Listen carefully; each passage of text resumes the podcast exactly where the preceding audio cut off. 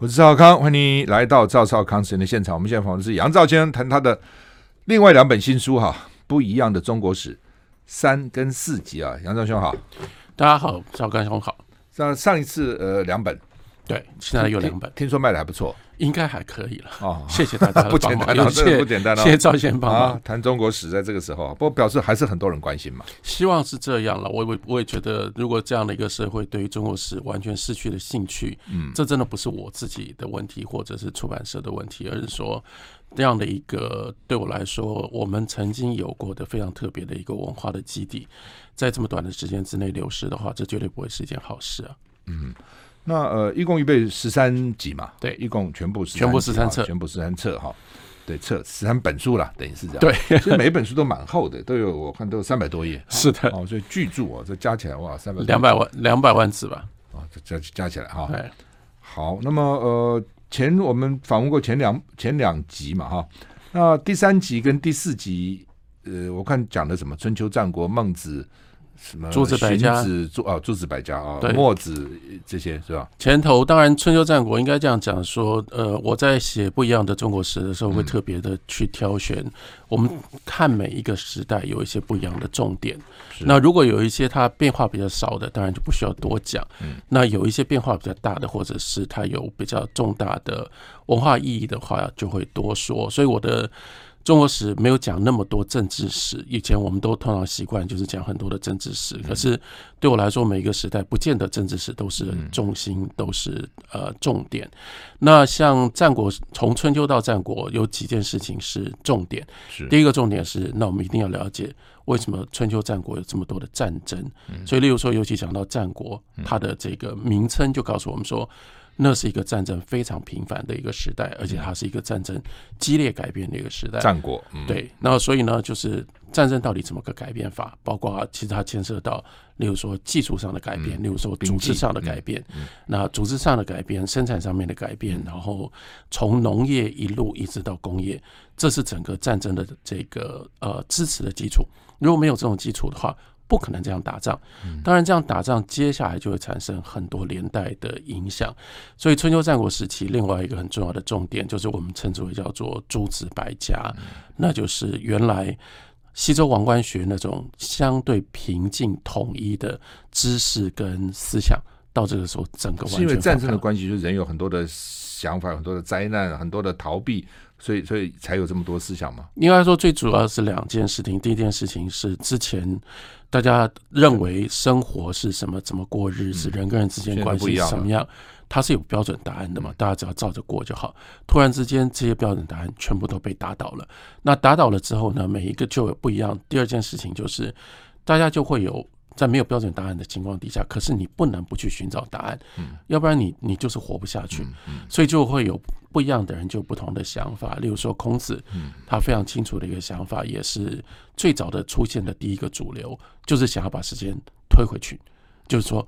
我们回到原来的那个秩序上面去，所以他用了各式各样的方式，想要把这个秩序呢重新建立，回到原来的次序当面。可是这只是其中一种想法，那另外有就会有相应的想法，例如说像墨家墨子，我们今天也很能够能够体会啊，这种人他以前在原来的秩序底下，他是 underdog，这个时候你跟他说。我们不要这个新的秩序，我们回到原来秩序。他说：“为什么要回到原来秩序？”很好啊。对，不是他就说：“那我们应该就倒过来啊！你们以前这些贵族高高在上，现在应该轮到我们了。那你怎么会要推回去？”所以，例如说，墨家跟儒家的想法就会很不一样。那另外也有像道家，他们就会认为说：“那就不要用这种方式了。你们所想的那些秩序都是硬秩序，所谓硬秩序都是。”人为的、刻意的这些东西是维持不了的。那我们有没有一个更根本的叫做自然的秩序呢？我们看看大自然有大自然的这种秩序。然后呢，像这个庄子，他就会非常非常开阔的认为，嗯，大自然没有任何的去强迫任何一个东西、任何一个动物、植物做他不想做的事情。所以这种自在自然。才是最根本，也是最能够最长久的。那老子又不一样，老子说：“哎呀，你看看自然秩序里面一定不会改变的，像水啊，水就一定往下流啊。那你们为什么人要一直在往上爬？各式各样各家都有自然，嗯，对。所以在那样的一个环境底下，原来的秩序崩溃瓦解了，接下来就产生大家提出不一样的主张，然后彼此辩论，彼此互相攻击批评，热闹的不得了。那人类就是中国历史上这种朝代并不多，为什么以后又不不行呢？就在那那段时间有这么所谓诸子百家，百花百花齐放，百百鸟齐鸣，百家这个齐唱的。因为应该这样讲说，中国的乱世不算少，从历史上面来看。可是呢，乱世的构成的方法不一样。我们看到春秋战国最大最大的特色，它那个整个乱世是呃，应该说各个面向。全部都混乱了，它是一个庞大而且和非常悠久的封建秩序的瓦解。那封建秩序它有联系到，它不是一个政治体制，它有联系到家族，它有联系到亲族。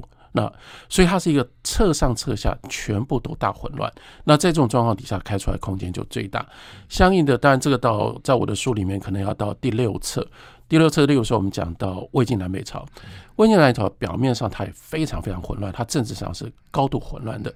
可是如果你跟春秋战国相比的话，它有一样东西没有改变，它没有改变的是那个世家大族门第的那种亲族系统，那个是非常强烈的。所以相应于那样的一个亲族系统，再加上另外一件事情，就是在这个呃魏晋南北朝的时候，它在动乱的过程当中，应该说在动乱之前。因为这个时候有新鲜的外来的佛教已经先进来了，所以佛教就变成了一个最大的吸引力。那从依附在佛教，包括原来的道家的很多想法，都依附在佛教而大发展。在这种状况底下，它 somehow 它还是有一个主流，所以真的像是春秋战国几乎没有任何主流的，不管是社会上、政治上，一直到思想上，几乎完全没有主流的这种时代就非常的难得，非常少见，真的很少哈。那呃，有一个问题我一直很好奇啊，比如那时候打仗啊、哦，那时候中国多少人呢、啊？怎么我看一看就坑四十万，真的是坑四十万还是夸大了？呃，有一部分当然是夸大，可是呢，我们也可以探究说这个夸大的理由。夸大理由是因为从春秋到战国，战争的规模真的是大幅的提升了。那这就是刚刚讲到说，它有几个基本的条件，一个基本条件。以前在春秋时候是只有贵族打仗，而且是只有贵族有资格打仗，那平民是不会参加战争的。那个时候，像这个春秋五霸当中最有不应该说最奇怪的一个一个霸主是宋襄公嘛？宋襄公的故事就是妇人之仁，对妇人之仁。那可是为什么他会这样？因为那时候那时候打仗是讲究规矩的啊，那可是到了战国之后，这个规矩全部被打倒了。那可是他也还有很多的条件啊，例如说春秋时候是车战，马拉着车去打，那所以那不能有太多人打，因为你也没那么多马，也坐不了那么多车。可是到了战国时候开始就是步兵的战争，那步兵的战争它后面又有铸铁、铁器生产的大量生产的可能性，所以这个时候才有可能这么多人可以有武器，不然你没有这以前叫做直白挺以以搭这个。牵敌人嘛，那你不能拿木头去啊，你一定要有铁器。所以因为最近中印战争又变了，石头。哎，对对对对，会，很有意思，很有意思。因为这两个国家都有核子武器，所以最后就只能够用石头，这只能用石头，很有趣的。对，这非常有趣。那可是那个时代，所以所以应该说那个时代的的确确，我们看到战争的规模从春秋，即使到春秋末期，顶多就是一两千人。可是呢，到了战国，那而且战国其实时间还蛮长的，两百年的时间当中，它发展的很快，发展到最后到了这个战国末期的时候，那时候双方动员大概真的都是几十万人的对战，那不是全民动员的，几乎是几乎是全民动员，所以这又为什么多衰啊，多倒霉啊，真的是非常非常倒霉。所以为什么这个时候会产生到了战国末期最重要的，我们又回到思想来讲的话。那就是法家的思想。法家其实它最重要就是一套这个统治术，可是这统治术最大最大的重点在于动员，就是说我用什么样的方式，我可以动员出最多的人来，因为动员出最多的人来，我的军队最就最庞大，我的军队最庞大，我就能够打别人，别人呢没有办法，这个就必须就必须这个投降或者听我的，我就一直可以一直不断扩张。我的这个国家的势力，所以为什么到后来会像讲说长平之战这个坑四十万？因为这种国家这个法家的底下的动员，它真的像滚雪球一样，因为你打了别人，那如果别人的这个军队投降之后，就变你的，就变你的军队，所以到后来会造成这个整个越来越多军，越来越多。那时候管理真不容易，后勤补给管理很不容易。呃，但这也就是到后来的，当你没办法。在扩张的过程当中，没有那么困难，嗯，因为那都永远都是这个呃旧时于敌，嗯，基本上你打到哪里你就抢那个地方的这个粮食，它没有那么复杂，打完了就麻烦了，对，但是打完了或者是说反而为什么秦代秦就会产生问题？因为你没有办法继续扩张了，那你一不扩张就不行了，不扩张碰到一个最大的问题就是，那你这些动员起来的人要干嘛用？那所以这个时候，秦为什么他就开始去筑长城、建驰道、能用人、建阿房宫？因为他有太多太多这种动员的人力了。这让我想起国民党的时候，大陆丢从东北丢嘛。嗯哼，东北丢就是日本，那我们日本打我们都没打输啊，所以没打赢了，但是只好拖嘛。那些军人打完日本人怎么办呢？没有办法，都叫他回，都都叫他回家，回家就。没办法回家，就当当共产党去了，也没办法生存了。嗯，回家也没有办法生存，所以就只好老共就吸收了嘛。此处不留爷，自有留爷处；处处不留爷，爷当八路去。所以丢到东北以后，就一一一路往下丢。当然还有其他原因了。我们现在访问的是杨照先生，谈他的新书《不一样的中国史》三跟四集。我们休息一下再回来。I like 103, I like radio。我是赵少康，欢迎你回到赵少康时间的现场。我们现在访问的是杨照先生，谈不一样的中国史哈。那呃，我们上次访问谈到一些了哈，比如说共产共产党对于农民起义定义就不一样了，它叫起义了嘛。哦，以前就啊，我们其实也是讲揭竿起义了，不过革命啊，这商人的定义啊都不一样啊。你这书里面也提到，就是呃，唯物史观加进来以后，你看很多方法解释就不一样了哈。是的，那。没有唯物史观以前，我们到底什么史观？呃，我们基本上，我们基本上是一个朝代史观。朝代朝代史观通常就是非常非常重视这个人物，然后重视这个帝王将相。那他基本上是从我到了第四册的时候，也都稍微讲了中国史学的起源。中国史学的起源很重要的两本书，一本呢是更早的是《春秋》，那《春秋》就是在那样一个封建王官学的底下。他本来就是记录这些贵族，他们都用什么样的方法来治理他们的国家的，所以他是以国君为中心的。然后到了下面，到了汉代，另外一本重要的书是司马迁的《史记》。那《史记》其实比《春秋》复杂的多了，《史记》是一本非常非常了不起的大书。可是《史记》呢，在中国史学上面，后来最重要的就是他所留下来叫做纪传体。纪传呢，主要就是指本纪跟列传。那纪传基本上到后来就被理解都是以人物为主的。所以你刚刚这个赵先生问我说，那中国以前是什么样的史观？我们可以说，第一个，它是一个人物为中心的史观，就是认为我们要解释历史。基本上我们要认识这些人，这些人做了什么，他们想什么，他们做了什么，发生什么样的事情。那第二个事情呢，是他有一个以朝代为单位的，包括《实际》叫做第一部正史，但是呢，其实《实际》是一个通史。可是从第二部第二部《汉书》开始，它就是断代史，而断代断的方法就必然是用朝代来断。所以就变成了一个叫做朝代循环史观，哦，一个朝代怎么样建立，一个朝代如何没落，如何中兴，最后如何灭亡，那把这些东西记录下来就是历史。这跟唯物史观非常非常不一样。例如说，在这样的这个史观底下，你不太去看没有名没有姓的人，像说农民、工人，这个是唯物史观里面非常强调的，因为这是阶级。另外一件事情，在原来的史观里面。没有社会，没有经济的概念，尤其是没有生产上面的概念。你不是没有记录，可是你不会觉得这些东西重要。但唯物史观它是整个彻底倒过来，唯物史观根本就认认为帝王将相的这些决策是被底下的这种经济或者是社会的结构所决定的。所以你去看表面这些东西没有意义，或者是它不是重要的，你要回头看到。当时，例如说，像我们刚刚在讲到战国，这有一部分就是唯物史观，就是你你你如果搞不清楚铁器到底如何生产，你你如果不知道这个铁器的生产当中，呃，因应于这个生产而有一些什么样的社会组织，你去讲打了仗，打了仗，那哪里这个秦跟楚如何打仗，打仗谁赢谁输，这些都是表面的。那个更底下的决定性的因素，我们要了解。这就是一九四九一九四九年之后中国大陆的主流的这个史学的观念。那这个就彻底用不一样的个角度、不一样的眼光来看中国的历史了。那你怎么来看呢？到底怎哪哪哪个比较？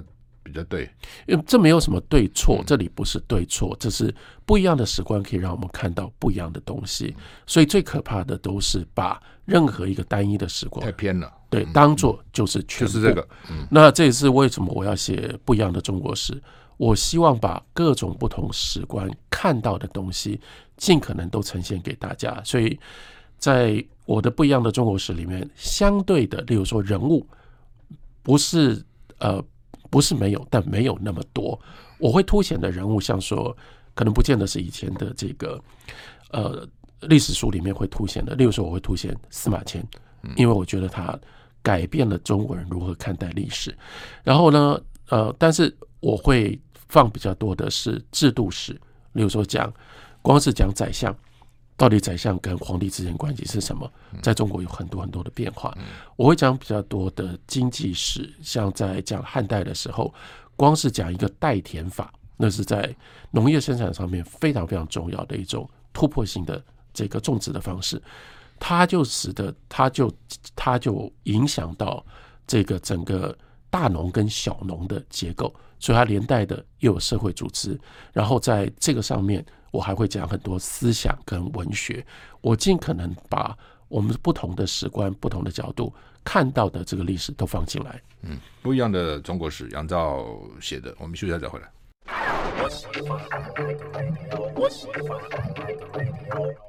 我是赵康，欢迎回到赵少康时间的现场。我们现在访问的是杨照先生，谈他的新书啊，《不一样的中国史》第三，你叫第三集对不对？第三册，册第三册啊，第三册。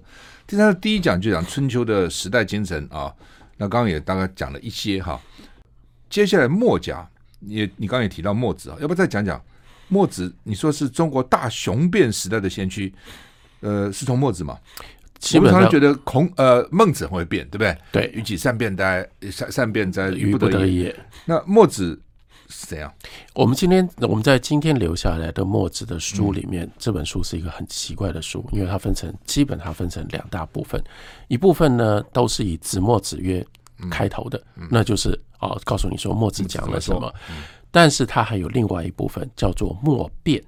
那墨辩呢，非常非常难读。其实这个墨辩长期以来在中国传统上面没有人读，或者是没有人去注解，一直要到清末明初，然后经过了这个，包括我们对于中国历史的一些重新的整理，才开始有了比较完整对于墨辩的了解。那墨辩它叫做墨，它叫做辩。其实你看它它的核心，它的内容，现在我们了解，为什么要到现在我们才能够还原，才能够了解呢？因为它是一套逻辑。它是它是这个理哲学，那可是中国的逻辑呢？到了汉代以后，基本上整个就没落了。中国没有人在学逻辑，也没有逻辑学了。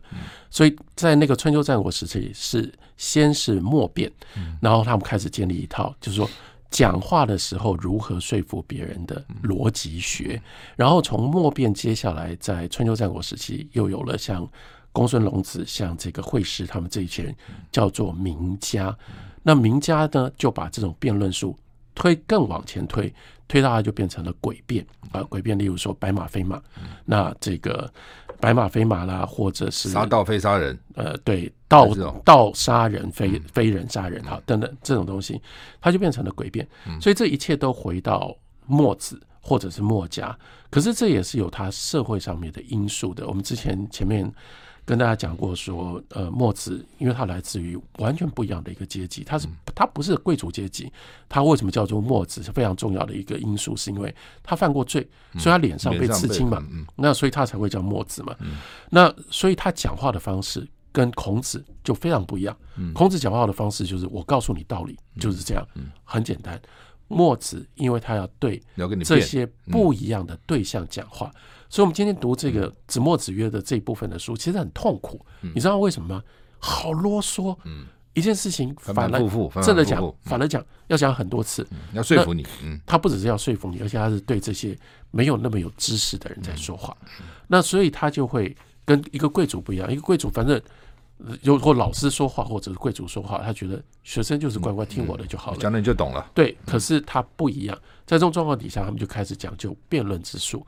可是到了战国，因为这个呃百家齐鸣，太多百家齐放，所以百鸟这个这个百花齐放，百鸟齐鸣，所以太多的不一样的意见，如果你不辩。嗯，你就没有办法争取。我们今天讲说，争取眼呃，争取眼珠，或者是眼球，或者是争取人家愿意听你的。所以这个时候变数就越来越发达。嗯，这也是他们变得好吗？哦，那个变得从某一个角度来看，惊人的不得了。举个例子来说，你看孟子，我为什么要希望大家在看孟子的时候，不要像我们以前光是看内容，你要看情境。孟子一开一开头的时候，这个孟子见梁惠王，然后呢，梁惠王人家客客气气的就跟跟你跟龙孟子说：“手不远千里而来，有国乎？”意思说这就是打个招呼嘛，客客气气。而且孟子那时候四十几岁，人家劝称他说老先生，表示很尊敬嘛。哎，有什么有什么有什么？你可以来教我们啊，你可以什么？但你看这就是变数，嗯，因为你客客气气对我。我就不会客客气气回答你。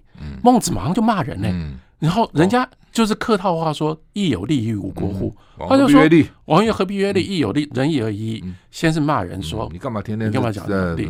对，你看赵燕也都会背。然后呢，你看再下来，再下来不只是骂。接下来是威胁，而且是诅咒人家，说你看，你就一天到晚奖励你的底下的大夫，也就奖励你的士也是奖励你的百姓，也大家都奖励，然后这叫做上下交争利。下面一句呢，则国亡矣。哎，第一次见面，人家客客气气跟你讲一句话，就人家就诅咒人家说你国家快亡了，这干嘛呢？震撼嘛，嗯震撼效果。说，哎，不要乱讲话，不要乱问，你的问题问你的问题不是就可以这样问。第二段。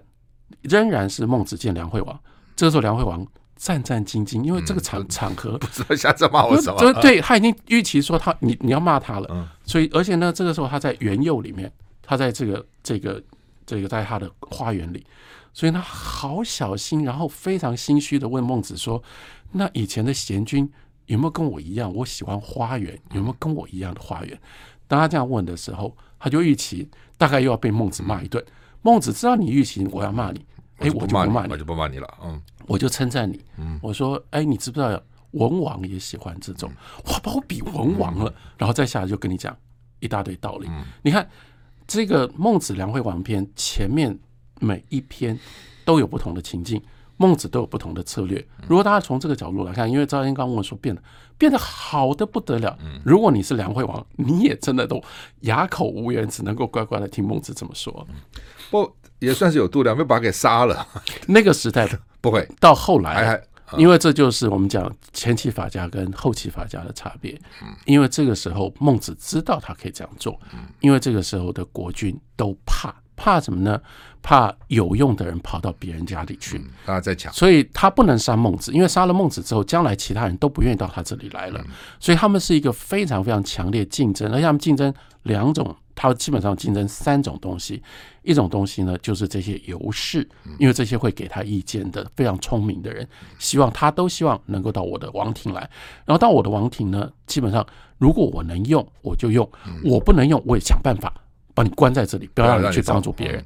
那第二个要竞争的是人民，希望我的国家要越多人民越好，因为有越越多人民，我才能够越多的土地，我才能够越多的军队。所以第三个还要争夺的是土地。所以那个时代是一个高度竞争的状况底下，所以这也很合理。我们知道，国军其实在那个时候很不好当，必须随时战战兢兢，因为你跟其他的国军在这种激烈的。竞争的状况底下，所以讲这个“夫无敌国患者，国恒亡”也是个道理嘛。那时候是真的戒慎恐惧，对于这些国君来说，当国君一点都不是好事。好，我们现在访问的是杨照先生，谈他的新书啊，《不一样的中国史》。他这次有第三册跟第四册啊，我们休息再回来。I like 103, I like radio。我是赵康。欢迎你回到赵浩康时间的现场。我们现在访问杨兆先生谈不一样的中国史。现在谈的是他的第三册哈，法家了哈，法家呃，秦秦朝跟法家关系很密切嘛哈。当然，要不要要不要讲讲为什么法家会兴起，秦朝会兴起？嗯，秦法家在秦在秦兴起，其中一个最关关键的因素，因为秦在最西边，它基本上在封建时代呢，它几乎是一个化外之地。所谓化外之地，两个意义是说，这个呃，所谓叫中原古国了，中原古国像说魏国，就是这个保卫的魏，或者是像鲁国。他们其实是瞧不起秦国的。那还有另外一个意义，是因为它是边陲，所以呢，封建制度在这个地方没有那么坚实的这个基础。因此呢，等到大家开始在原来的秩序瓦解的过程当中，相对应的，它本来的缺点就变成了优点，因为表示说它比较容易可以变动。那在它的变动的过程当中，最关键的一件事情就是我们称之为叫前期法家的代表性人物，那是商鞅。那商鞅其实他所做的事情，就是他看到了既有的这个封建制度的其中的一个问题，因为从封建制度呢是这个等差，意思是说你对不一样的人有不一样的做法，那依照他跟你的这个亲近的关系，你有不一样的行为的法则。那在这种状况底下。就是父为子隐，子为父隐了，所以他有很多东西是没有办法彻底执行的。那商鞅他的想法，他的做法非常的简单，他就是要建立在封建制度的各种不同的人际考虑之外，一个更高的法。这个法呢，所以他有这个这个呃，王子犯法与庶民同罪。这在以前从来没有这种东西，封建制度不可能是这样的。封建制度就是这个王子王子的地位决定了什么叫做犯罪，犯罪应该得到什么样的惩罚，一切都跟身份、都跟阶级、都跟地位有关系。但是商鞅在这里，他开始执行了这种法。那执行了这种法，很快的，正因为其他地方都不是这样，他就收到了效果。收到的最主要的效果就是。整齐好统治。我一件事情，我一件我一句国君下了一个命令，没有那么多的事情，没有那么多的大夫在那里扯他后腿。然后因为他有效，所以他很快的就使得秦崛起。那也因为这样，跌了一一来呢，在秦就建立了，因为这是等于是受过，这是这是这个黑猫白猫能抓。老鼠就是好猫嘛，嗯，你已经证明了这是有用的，这是有效的，所以就在秦呢就建立起了这样的一个法家的传统。那这样的一个法家的传统，使得秦他在动员人民上面越来越有越来越有效，更进一步的就让他争取到更多的人民。嗯，那所以慢慢的周边的这些其他的国也就开始仿效。当然他们要仿效不是那么样容易，因为还是有。这个根本的社会结构性的基础的关系，例如说，鲁根本不可能仿效，因为它就是一个非常非常封建、非常保守、非常古旧的一个社会，所以它不可能用这种方式进行转化。那在这样的状况底下，秦一直不断的崛起，它崛起的过程当中，连带的法家的声名也就越来越高。嗯，你这边讲土地私有是他们那个时候开始的吗？土地私有跟之前不是吗？当然不是啊，封建制，嗯，封建制不能说，封建制不能说是公有，但是封建制呢是层层的这个呃层层的财产制，意思是说这个普天之下莫非王土，所以天子呢把一部分的土地叫做齐，交给了诸侯，诸侯呢接下来还有交给就把一块土地交给了卿或者是大夫，大夫又把一块土地。交给了士，然后在这个士底下才有庶民，他们才在这里耕种，所以它是一层一层的、一层一层的这个拥有的制度嘛。所以你当你你作为一个庶人，所谓这块土地是我耕种的，可是不是我的，对，那个所有权是暧昧的，意思是说，虽然一般来说我可以控制这块土地，可是一来。这块土地百分之四十、百分之五十的收入是要交给这个上面的。然后，当然这个是收了这些东西之外，他所收到的全部的百分之二十可能要交给戴夫，一直一层一层往上缴嘛。那另外一件事情就是说，大部分在正常状况底下，我的土地我自己可以运用，可是基本上没有人，这不是一个合约关系，他随时可能可以把你拿走，他可以改变。所以在这种状况底下，所谓这个法家底下的一个变化，我们刚刚就讲到，为什么法家会有效？法家就告诉你说，当我法令规定是这样，这这这样就是这样，那所有的人都没有法来的高。例如，例如说秦代呢，他就建立了这个爵制，爵制就是说每一个人呢，你都有一个特别的身份跟地位，不只是有贵族。那你做了什么对国家有利的事情，我就升你的爵位。我升了你的爵位之后，你的爵位越高，你都有越大的保障，别人就不敢来动你。那在这种状况底下，这是产生一个过去从来在封建制度底下没有的庶民的保障。那你看，当你有这种保障的时候，我同样在这里耕耕种这块土地，我百分之四十要往上缴，我还不知道什么时候土地会被拿走。那边呢，是我仍然要缴百分之三十五好了，可是他有法保障我，这就是我的，这就是我家人的。那我想想，就说来。那个保护啊，款快的，我就搬到秦去了。所以秦的势力一直不断的扩张，这也是一个非常重要的一个因素。这样看起来也是很大的一个制度上的改变，他能做这种制度的改变也是很不容易啊。花二花，这不是二十年，这是花两百年的时间。所以从封建制到帝国，这就是书里面其实一直希望告诉大家的：不要以为中国的历史都是同样的。中国历史从商代到周代，这是非常非常大的文化。冲击的巨大的转变，从周代到秦汉又是一个巨大的改变，那就是封建制度经过了将近八百年，八百年最后的三百年，它一直在持续瓦解当中。但真的是百百足之虫，死而未僵，它花三百年的时间，它这个慢慢的没落，慢慢的崩溃瓦解。三百年的时间才变化出一个新的制度，这新的制度就是帝国的制度。那所以这个帝国的制度在秦在秦始皇的手里面完成，它是累积了秦大概有两三百年的法家的这个建制。当然，这个帝国制度相对应于前面的封建或者是商人的那种文化，它就时间它就更稳固。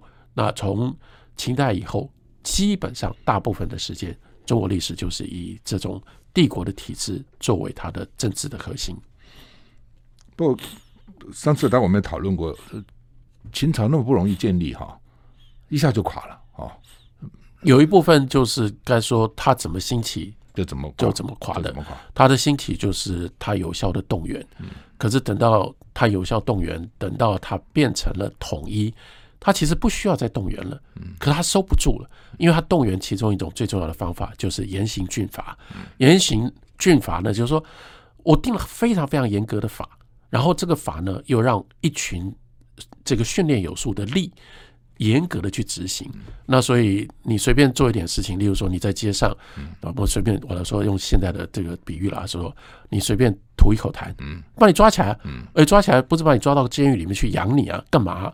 我把你抓起来就放到劳改营里面去了，嗯，你就去劳动啊。那以前是有道理的，我把你派去来劳动，你要不然就去当兵，要不然你就去，要不然你就去这个打铁，都对国家有利啊。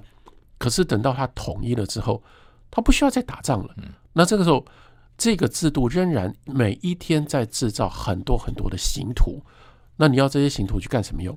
最后就让刑徒他就必须想各种不同，用我们今天的这个语言来说，叫做重大公共工程，好，愿景工程。所以呢，我们要盖长城，我们要盖驰道，我们要盖阿房宫，我们要盖骊山陵。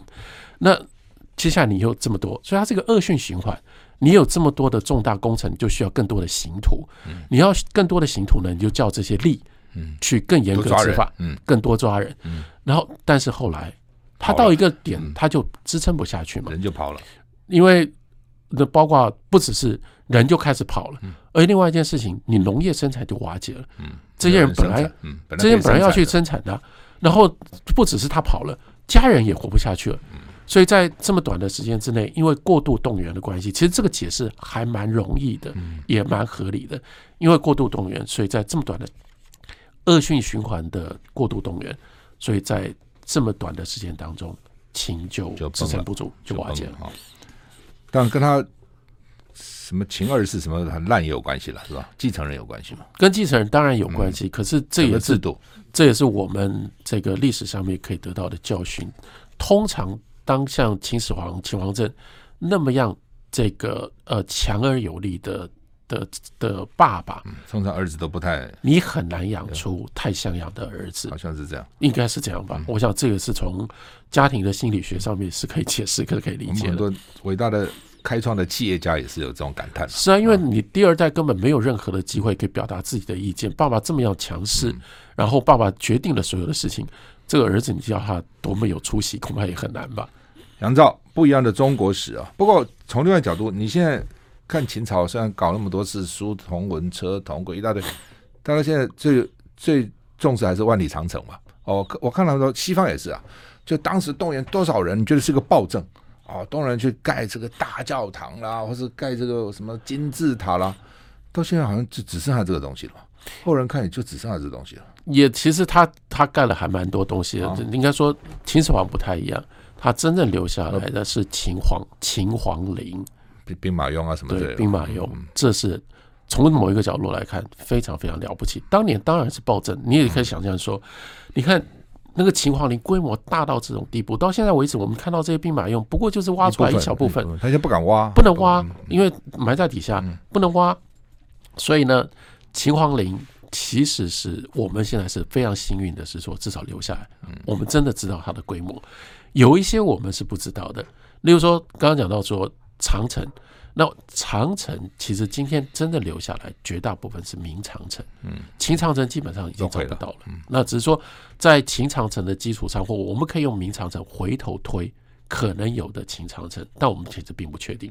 那更不确定，或者说更可惜的，例如说阿房宫，嗯，那个是当年就被项羽一把火，嗯，就烧了。那所以你说跟西方像人家这种科隆大教堂啦、圣母院啦，我们没办法。因为这些东西都已经消失不见了。好，我们需要再回来。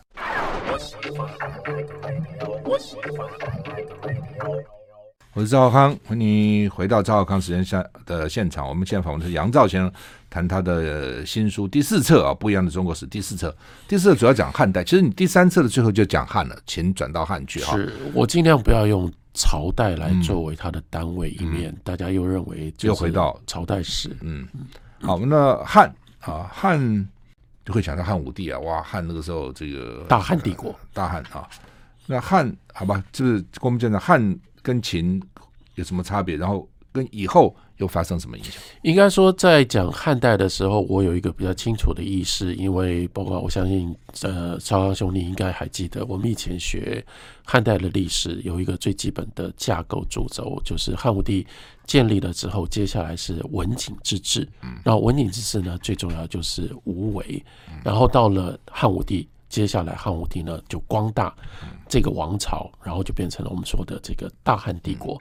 那这样的一个历史解释不能说错，但是它在很多细节上是有大问题的。例如说，我们想象文景之治叫无为而治，我们想到啊，这个好安静啊，然后很多东西都是呃与民休息啊。可是你忘记一件事情，那就是汉朝呢是跟随在。秦朝后面，然后呢，秦朝建立起来的这个帝国制度，我们当时在讲说项羽跟刘邦之间的争争夺，项羽犯的最大的错误，因为他想要回到封建制，嗯，那他不知道封建已经回不来了。那等到刘邦建立了汉朝之后，刘邦所建立的这个汉朝呢，它基本上是跟秦朝一样，它是一个帝国，只是它另外有分封一些王国，可是还是最后还是都不要把它收拾掉。那他是从秦朝继承了一个帝国的制度，可是秦朝所建立的这个帝国制度，我们刚刚讲到，它是法家的，它是严刑峻法的，所以文景之治，事实上我们还要看到另外一面，嗯，你要看到另外一面，他没有去改这些法家的法律，嗯，所以他只是不要执法而已，或者是执法比较宽松而已，宽一点，但是这个制度其实还在那里，所以要等，要等什么呢？等了这七十年。这大概六十年到七十年的时间，你现在回头看这个汉初的这个汉初的历史，其实它非常有趣，就是说其实也蛮孬种的。他们就是因为一直在困惑当中，所以一直等。为什么无为呢？因为搞不清楚说怎么办，秦到底为什么灭亡的？所以为什么这个贾谊的过秦论那么重要？因为那是提出了一个最有效的，或者当时人认为最有。最有利的一个观点，可是即使那个观点都没办法说服所有的人，所以大家战战兢兢在那想说，如果按照秦朝的话，很快会灭亡了，我们怎么办？所以在还没想清楚该怎么办之前，这是他们当时的态度，就是不要做什么。所以这为什么会有无为？然后呢，只是因为不想做或不能不敢做，要解决这个困惑，所以拉了这个黄老道家的无为作为他们的政治意识理论基础，对，作为他的理论基础。等了七十年，到了汉武帝，算是搞清楚了。好，这个时候我们要做什么？所以在汉武帝，他才开始真正建立一个叫做大汉帝国，跟主要就是跟秦不一样的地方。那跟秦不一样的地方，我说找到了一个答案，不能够用法家，法家是使得秦灭亡的理由。那所以这个时候要回到儒家。可是同样的嘛，这个帝国的制度在那已经行了。七十年加上秦朝八十年的时间，你怎么可能这个时候说说改就改？所以呢，这个时候为什么这个叫独尊儒术，罢黜百家？独尊儒术是真的，因为你需要表面上说，你看我们跟秦不一样，我们现在终于找到答案了。法家是有问题的，所以我们现在回到儒家，我们就可以长治久安。可是罢黜百家是假的，事实上这个时候是用儒家作为一个。招牌，或者是儒家作为一个盖子，盖在底下的是很复杂的东西。盖在底下一个很复杂的东西是法家，当然还在那里啊。所以这个时候，这个秦朝不对，对不起，汉朝汉武帝多那么多酷吏，另外还有阴阳家各种不同的东西，都是假装是在儒家底下，结果就把儒家搞成了一个其实是一个大杂烩。这个大概就是在汉武帝时候所发生的主要的变化。嗯。王莽为什么会失败？王莽会王莽会失败，这是一个更复杂的故事，我们可能没有办法几十秒钟之内可以讲完。但是呢，王莽王莽的王莽的故事，我其实是放在第四册跟第五册把它讲完的。所以，如果赵先生你有兴趣的话，等到我们第五册出版的时候，我来再仔细的告诉你吧。你第你第四册提到在最后提到了一些的，对不对？提到了王莽的崛起。王莽是一个非常特别的，因为新朝它基本上是没有没有动乱。突然之间就就兴起的，这是一个很重要的历史事件。好，那么今天非常高兴访问了杨照先生，谈他的不一样的中国史啊，第三册跟第四册远流给他出的哈，那非常精彩哈，谢谢，谢谢，谢谢大家，谢谢。